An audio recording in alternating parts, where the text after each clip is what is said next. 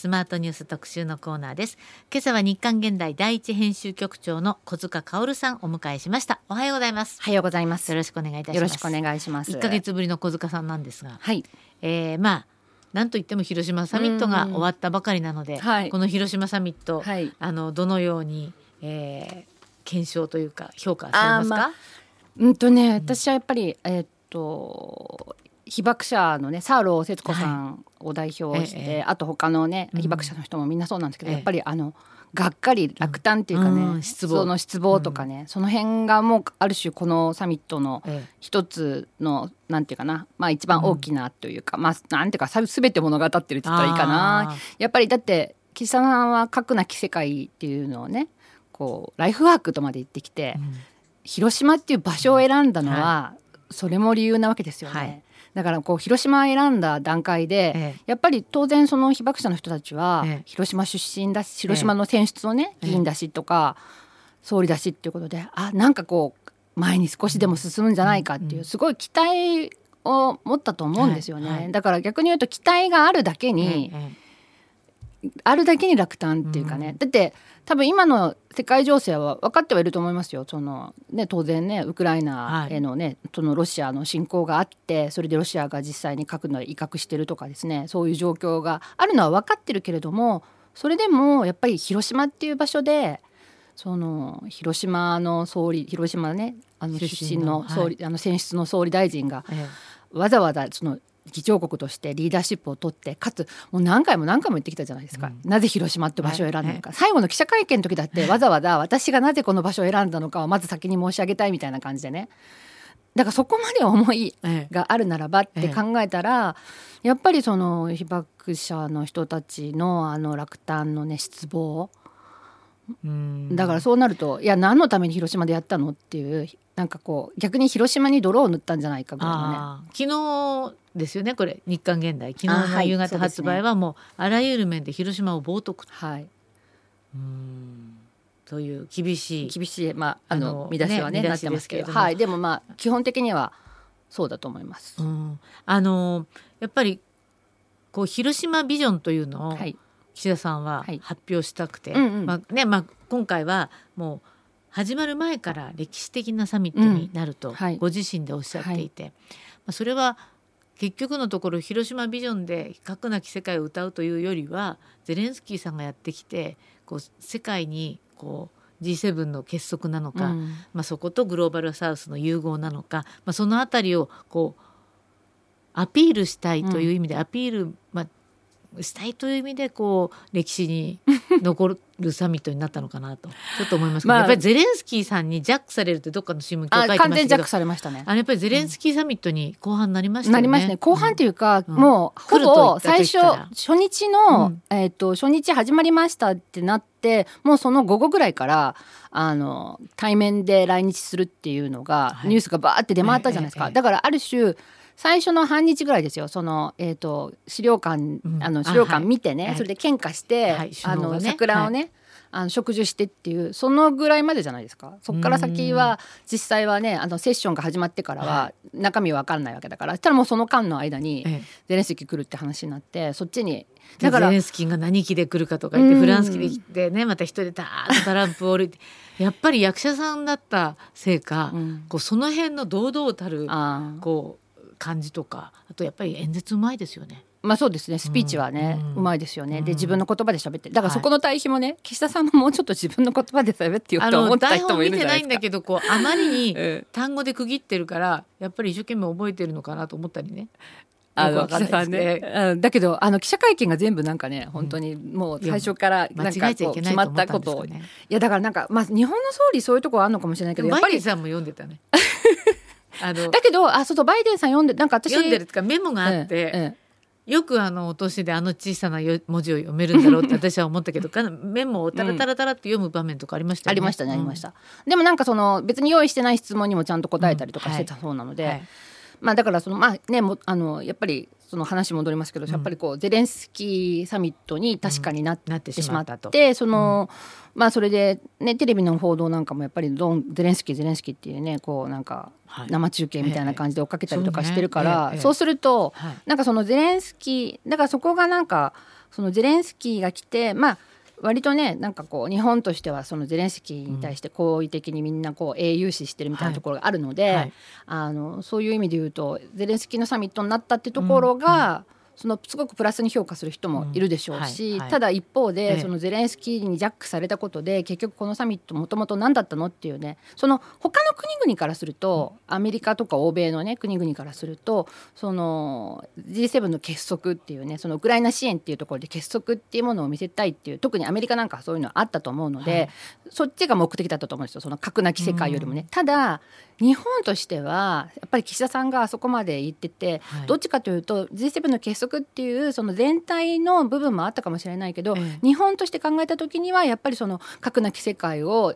その日本がリーダーシップを取ってその欧米の国にねそれも核保有国にそこを訴えかけるみたいなところのね、うん、場面っていうのを、まあ、期待した人たちもいたわけで。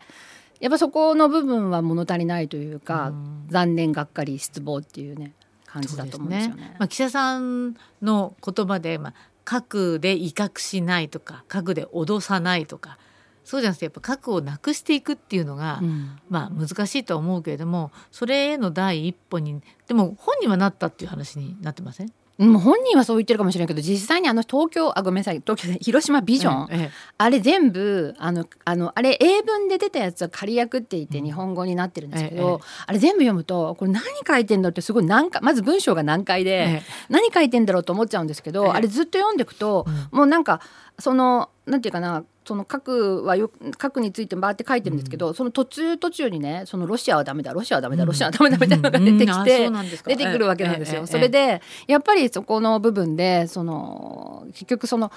核自体をその、まあ、非人道的でこれは絶対悪であるっていうことで、話が進んでるとはとても思えないっていうかね、やっぱりその抑止のためには必要であるっていう前提に立ったやっぱり G7 としてのこう文章だなっていうのはね。あまあ実際にその中でね G7 の中で米英仏は持ってるわけでしょ、はい、持ってるわけですよ。で後の国はみんな、まあ、核の傘にね、一応守られてるっていう前提にあるわけなので。なかなかねまあそうそうそう。だから現だからそこは確かにね現実的に言う人たちからすると、それは絶対無理だよっていう人もいるでしょうし、で実際にそのあの文章の中にはやっぱり現実的なあの取り組みでみたいな書き方さされてるわけですよ。で現実的に理想を追い求めるみたいなね。うん、まあ、まあね。各、まあ、バイデンさんもね、核なき世界に向けて何々っておっしゃってるから。だけどみんなそう思ってるんだけど実際になくならないから、まあ、せめて核禁止条約に、うんこう批准するとか、うんうん、オブザーバーで参加するとかもっとこう積極的な取り組みっていうのがあってもいいんじゃないかとは思いますけど。いやあってもいいと思いますでプラスやっぱり、うん、やっぱり日本は被爆国ですよってそ、ね,、このそこがありますよ。G7 の首脳にもゼレンスキーさんにもそれ原爆資料館見せて、うん、だからやめましょうねっていうもっと強いなかなか出せないもんなんですかね。うんだからなかなか出せないのかなってみんな結局もう無理なのかなと思っちゃうけど、やっぱりだったらそのリーダーでしょっていうところはあるありますよね。昨日東京新聞かな。いわゆる核なき世界を追求していくっていうのとプラス矛盾してるっていう、ね、抑止力強化って、うん、結局矛盾してる相,、まあ、相反しているメッセージだっていう。まあ確かにそうだなと思いますよね。それもダブルスタンダード、ね、ダブルスタンダードなんですけど、うんうん。うん、そのダブルスタンダードの書き方として、はいはい、要するにロシアの威嚇はダメなんですよ。だけど、あの G7 の国がその抑止のためとか防衛のために持つのはいいんですよ。うんもうそダブルスタンダード以上じゃないですか。その、ね、自分たちはいいけど、うんうん、あいつあいつらはダメだっていうことだから、ね、でもそれすると逆の逆の発想になって、えー、ロシア側からすると、えー、いや私たちだってこれは抑止と防衛なんですっていう,、うんうんうん、なんていうかそういう建前を使わせてしまうことになるじゃないですか。うんうんでお互いにこれを抑止だ抑止だって言ったらずっとお互いこう持ち続けてどんどん増やすみたいなね話になりかねないですよね。だからそれが軍拡ってことだそうですよね。でも今回はまあゼレスキーさんにとっては G7 の首脳から支援を取り付けました、うん、プラスグローバルサウスの人あのモディさんとかにも会えて直接、うん、であの今年の秋ですか？あのその割と主要国で集まって停戦への協議みたいなものとか道筋みたいのをこうみんなで話し合いたいっていうそんな提案もできたから、うん、ものすごく収穫がある会議だったと思うんですけど、まあ、だからそのためにわざわざ来たっていうところはあると思う、ね、でも考えてみたらそれをなぜ国連でできないのかなと私ふと思ったんですよ。うんうんえーと、ルラ大統領、はい、あのブラジルのね、ルラ大統領が今回そのグローバルサウスの一国として、はい、あのサミットの招待されてきてまして、で終わった後の会見でそれで言ってますよね。やっぱり要するに G7 の多分このえこのさっきのねだから要するに、えっ、ー、と G7 の持つ核はあの抑止だからよくって、うん、そのロシアとか中国とかはダメだっていうふうなそういう分断の分け方っていうのはやっぱりグローバルサウスの国としてはついていけませんということでだからもう G7 っていう枠組みの中でこのことを話し合うのは無理なんでしょうっていう、まあそれは多分中立的なというかね、うん、あのスタンスのグローバルサウスの国々からすればそういうふうに思いますよね。だからもうやっぱりこれは国連の枠組みの中でやるべきだっていうふうに言ってますよね。まあそうそういうふうに持っていく道しるべをつけるみたいな役割が日本にできればいいなと思いますけど、ね、本当はそこだったと思うんですよね、うんうん。うん、だから日本が本当はやるべきというかねやれなかったのかなと思うのはそこですよね。だから結局その和平の方に持っていくためにその G7 とその今まあ分断されてる部分をどうやってその道筋を作っていくかとかのね、うん、なんかそういう提案とか。としてねそうそう。みんなをどうにかこう連れねこう、うん、みんなで国連で話し合おうっていうそういう機運をこう上げるとかね。いや本当はだからそううん、なんですよ。だから立場上アジアの国唯一でしょ、うん、で NATO に入ってるわけではないわけですよ、現状は、だからそうやって考えると本当はそういうことができる唯一の G7 の中の国でもしそれができればそのグローバルサウスからの期待とかねあのそういうのも高まったと思うんですけれどもでもまあ最初からそういうスタンスじゃないですよね。岸田さんは。もう去年から考えてみても完全に NATO の一員みたいな感じのスタンスでやってきちゃってるから、まあ、そこはあのとても最初から期待できてなかったっていうのはやっぱ核なき世界へと歌った割には失望感だからやっぱりその、うん、言ってることが矛盾してるっていうのはそこもありますよね。その、ね、岸田さん個人の中で、うん、本人の中で矛盾してるっていうかね。ね矛盾してるんでしょうね。本人の中でも実はね。はい。えー、日刊現代第一編集局長小塚薫さん今日はお迎えしてます。後半もお話伺いますので、はい、よろしくお願いいたします。続いてはスマートニュース特集パート2今朝は日刊現代第一編集局長の小塚薫さんにお話を伺っております。後半もどうぞよろしくお願いいたします、はい、よろしくお願いします、まあ、前半あの週末開かれた G7 広島サミットはまあこれは小塚さんの印象としてはやっぱり核なき世界へと歌ったにもかかわらず、うん、後退した感のある失望が残ったサミットだったという厳しい一言がありましたけれども、うん、でもあの世間では内閣支持率が、うんかなり上がってきて。すごい上がりましたね。9ポイント。あの、毎日新聞と読売新聞で、はい、上がってきて、うん、なのである意味でもね、うん、あのよく見るとね、そのなぜ支持するんですかっていうね、はい、理由のところを見ると、うん、他にいい人がいないっていうのがすごい増えてんですよ。なんか前も安倍さんの時とかもそうでしたよね、うん、他に支持する人がいないからだからやっぱりその今のその政治の中でやっぱり自民党がね、やっぱり次のリーダーみたいなものを、ええこうこう見せられてないっていうか見せない政治をずっとやってきてる、はい、まあそもそも安倍さんがそうだったじゃないですか、安倍さんが後継者をね後継者を、うん、まあ後継者作らないっていうか、うん、あのあれですよね。あの回顧録ね、安倍さんの本、はい、すごい売れてるじゃないですか、あれをねあのまあ一応ねあの仕事上、はい、読んでますけど、はい、あそこの中で言ってますよね。要するに後継者はね、はい、なんかね作るもんじゃないんですって。出てくるもんだって言って。まあそれ一見良さそうだけど、ええ、だけど安倍さんは作らなかったんですよ。自分がずっとやるから。まだ若かったしね、そういう意味だから、ええ、そういう意味では結局自民党の中が次が育たなかったっていうふうな言い方もできるんじゃないかなと思うんですけど、まあこの間安倍派のパーティーありましたよね、うん、結局会長は不在のままなんでしょ？あそうですね。だからまあ次のタイミングとしてはだから安倍さんの一周忌っていうねタイミング、えー、と7月8日ですか、はい、うん、そこまでに会長を決めるのかどうかってところが注目されると思うんですけど、ええ、やっぱりあの派閥の中がねあの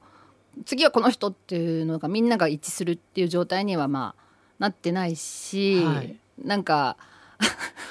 だからそこもそうですよ。だから派閥の中で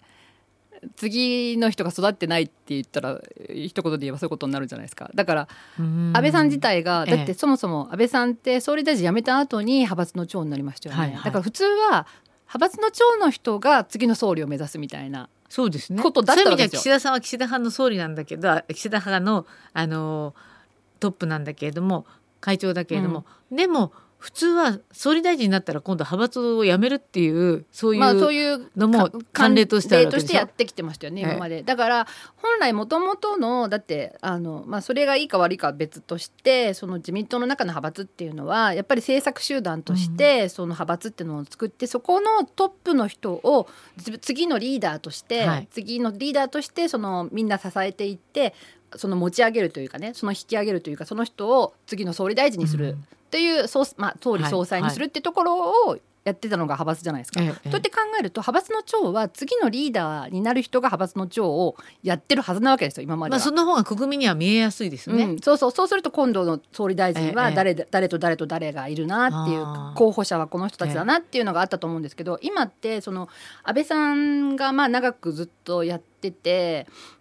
で安倍さん自体が辞めた後に自分が総理大臣あ辞めた後に派閥の長になっちゃうっていうのもあるし、ええはい。あと岸田さんが結局辞めてないんですよね。そうあの派閥の長を、うん。そうすると次は誰っていうのがそのそういう意味じゃ麻生派だって、うん。麻生さん総理大臣やって戻ってきて戻っても麻生さんずーっでしですもんね。そうそう。だからそうすると結局その有権者っていうか一般の人たちにねあの次のリーダーは誰って見えないですよね、うん派閥の長の人が次のリーダーではないとすると、そうすると余計に次誰？って。あーでいいこうほ他にいい人がいい人がいないっていうかだって わからないから。いやだから一応ねええ。そのちょっと前までこの総裁選に出たところで言えばねもちろんその河野さんとか、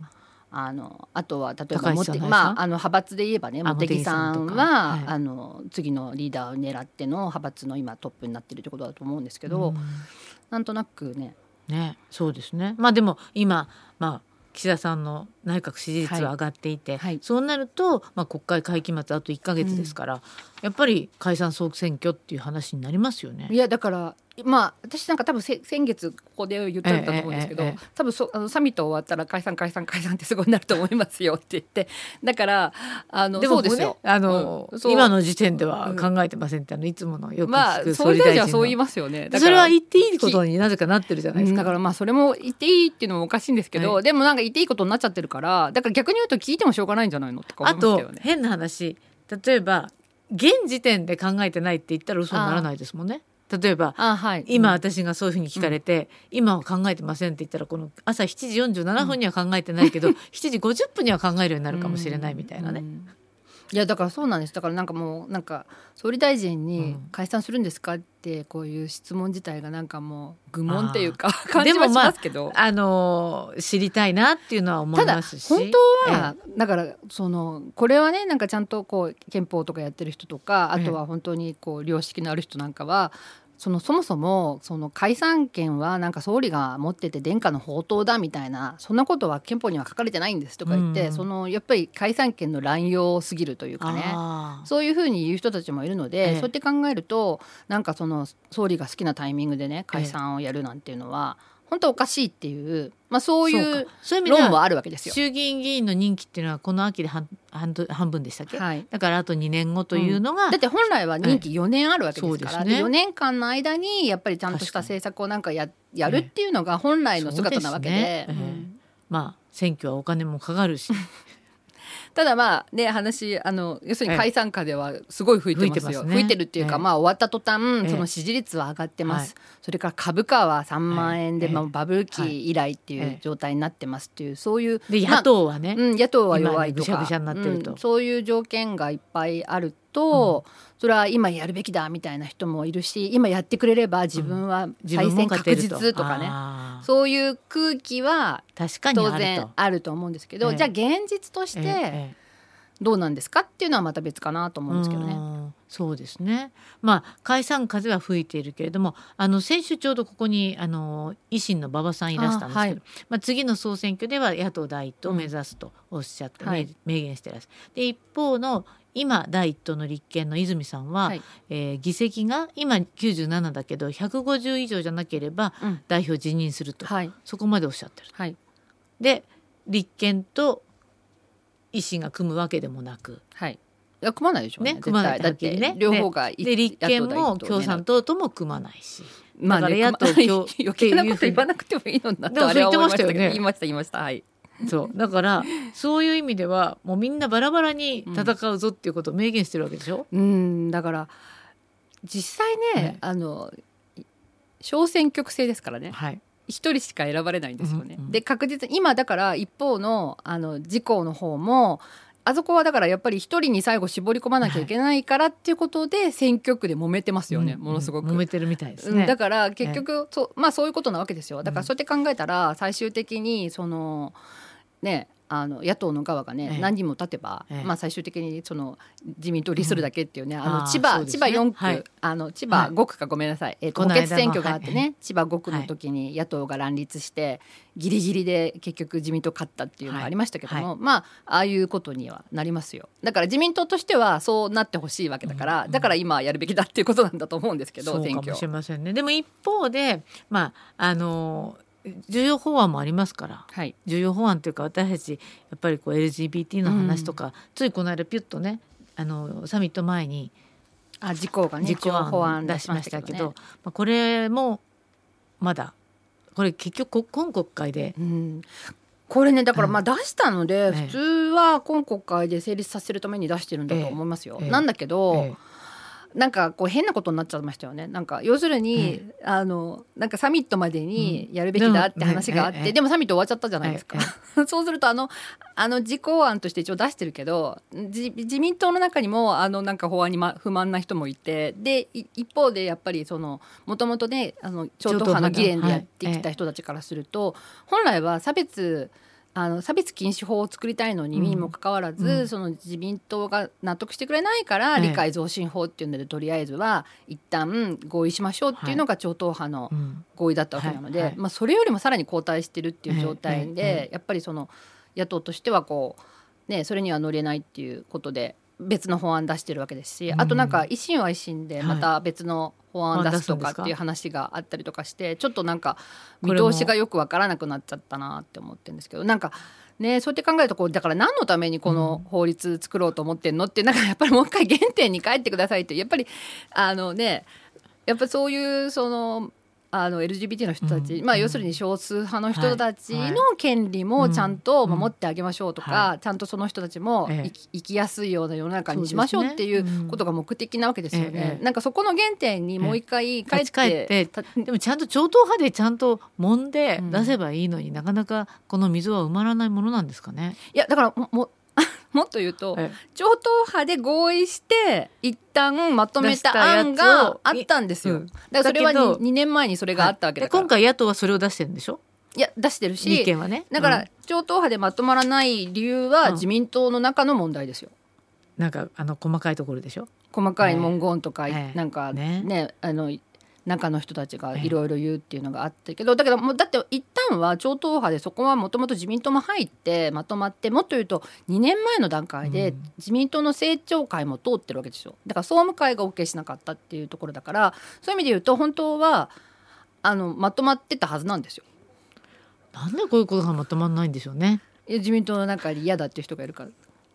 一言で言えば。一言でまあ、言えばね。ただ嫌だっていうう。人がいるっていうか、はい。ええなんかやっぱり自民党の支持者の人たちの一部の人からは、こんなのダメだっていうふうに言われるらしいですよ。やっぱり、まあ、それは言ってました。自民党のある議員に話したら、まあ、その人はええ、別にこの法案でいいんじゃないいいんじゃないのとって言ってる人だけど